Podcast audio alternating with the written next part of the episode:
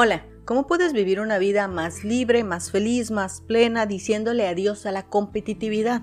Siempre esta competitividad es una especie como de amenaza, pone en peligro, digamos, tu, tu territorio, lo que sea que eso signifique. Y es muy común en los ambientes laborales, pero también es muy común en las familias, en las amistades, en los círculos sociales. Y me he dado cuenta que a veces eh, la competitividad no tiene un alto, las personas que están a cargo no ponen un alto y eso de repente puede transgredir las partes esenciales para que algo funcione. Y no sé si me explico, pero por ejemplo, en un ambiente laboral puede haber competencia entre personas o entre áreas y es responsabilidad de los jefes, de los líderes, de decirle a cada área o a cada persona cuáles son sus funciones, quién está sobre ellos y quiénes están a su cargo, hasta dónde llegan sus responsabilidades, qué se espera de ellos, porque cuando una persona no tiene claras cuáles son sus funciones, hasta dónde llega, qué territorio le corresponde, está siempre como que muy desdibujado y a veces pueden llegar hasta aquí y otras veces pueden llegar hasta allá. Y eso de repente hace que la competencia sea más férrea, más dura, más cruda. Y llega un momento en que pone en peligro que el sistema, en este ejemplo laboral, que el sistema laboral deje de funcionar. En alguna ocasión me tocó trabajar con unas personas donde la persona que estaba a cargo era licenciado en administración, me parece, y una persona muy dinámica, sabes, de mucha acción, pero era licenciado en administración. Entonces, lo que ellos requerían era un mercadólogo. Y aunque él hacía su trabajo de una forma excelente, o sea, muy con mucha propiedad, ¿sabes? Los documentos los presentaba completos porque ese era su background, ¿no? Su, su formación. Él no era mercadólogo. Entonces, en el momento en el que yo entré, él se sintió sumamente amenazado. Y mucho tenía que ver con que él abarcaba varios puestos, abarcaba varias funciones. Entonces, en el momento en el que yo llego,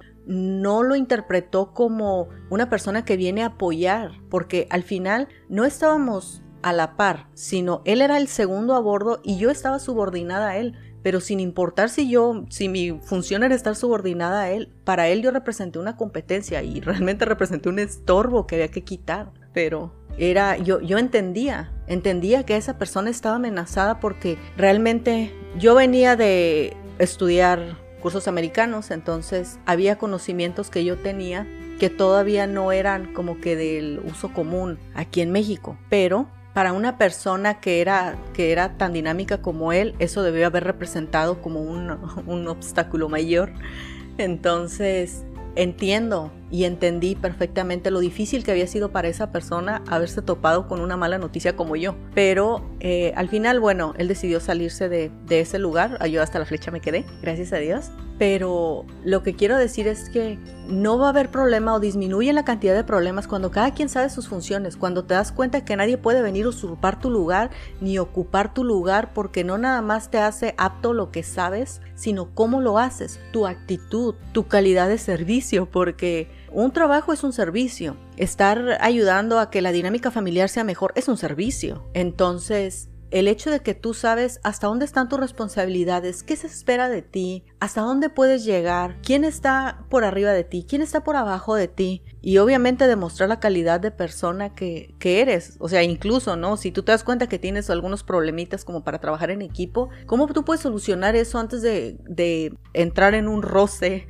Que no vas a querer entrar, ¿no? Porque luego los problemas laborales sí son como que entran muchos mecanismos en, en, juego, ¿no? Mi sugerencia es, si eres líder de lo que sea, o sea, inclusive si eres padre o madre de familia, o tienes un trabajo donde hay muchas personas, o tienes un trabajo donde hay pocas personas, tienes que saber reconocer en dónde están tus límites y siempre conducirte con la mayor propiedad posible. En ciertos ambientes es mucho más importante la actitud que tengas que lo que sepas. Porque, y a mí me ha tocado trabajar con personas que tienen de repente una actitud que no es amable, sino un poco autoritaria y de repente se convierten en un obstáculo para que el sistema funcione. Y yo sé que este episodio suena como que sí muy laboral, ¿no? Pero inclusive en las familias, cuando se necesita que una familia tenga una buena dinámica y siempre te topas con la misma actitud de una persona, eso hace las cosas sumamente difíciles y a veces somos nosotros las personas que hacemos las cosas difíciles, ¿verdad? No en todo, sino tal vez en algún tema en particular. Pero ciertamente me doy cuenta que muchas personas a veces no queremos entrar en la fase aclaratoria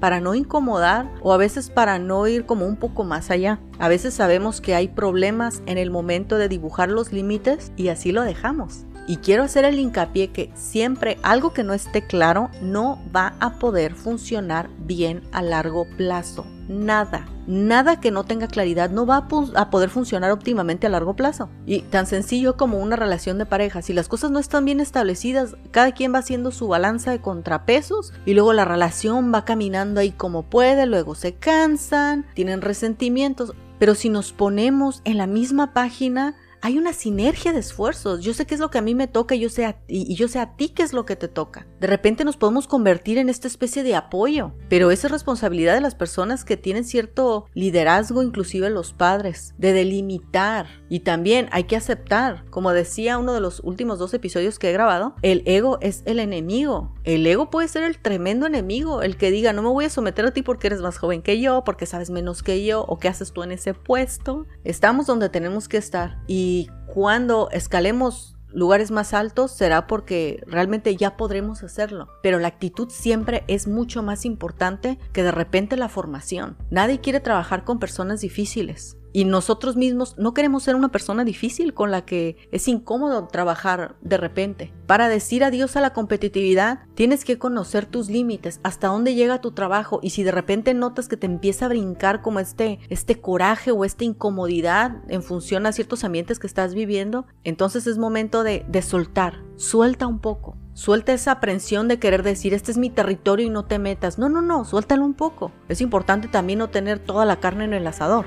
Es un dicho mexicano que quiere decir, no tengas todos tus esfuerzos en una sola cosa, o sea, distribuye un poquito tu energía. Si de repente sientes que tienes demasiada presión en un área, entonces date un respiro y empieza a trabajar en, en otra área de tu vida. Distribúyete un poco. La competitividad viene de creer que eres suplantable, de que te pueden reemplazar. Y cada persona tiene una formación de educación, de experiencias, de historias, y nadie es reemplazable. No con todas las personas vas a tener esta relación profunda de amistad o de conexión. Realmente no se puede suplantar una persona con otra. No hay dos iguales. Así que si notas esta actitud, sabes, intensa de tu parte de querer defender un territorio, distribúyete hacia otro lado. Haz otro tipo de cosas, algo que te complemente, que te dé paz, que te guste. Y si notas, digamos, que en tu ambiente laboral el liderazgo no está poniendo un alto o no sabe realmente cómo están las cosas, tú nada más trata de generarte tu propio mapa acerca de lo que debes de hacer, hasta dónde llegan tus responsabilidades, ante quién te debes de someter y acepta, acepta esa conclusión. Haz tu mejor esfuerzo, sigue trabajando, sigue avanzando, pero acepta esa conclusión. Así podemos decir adiós a la competitividad. Nos vemos la próxima.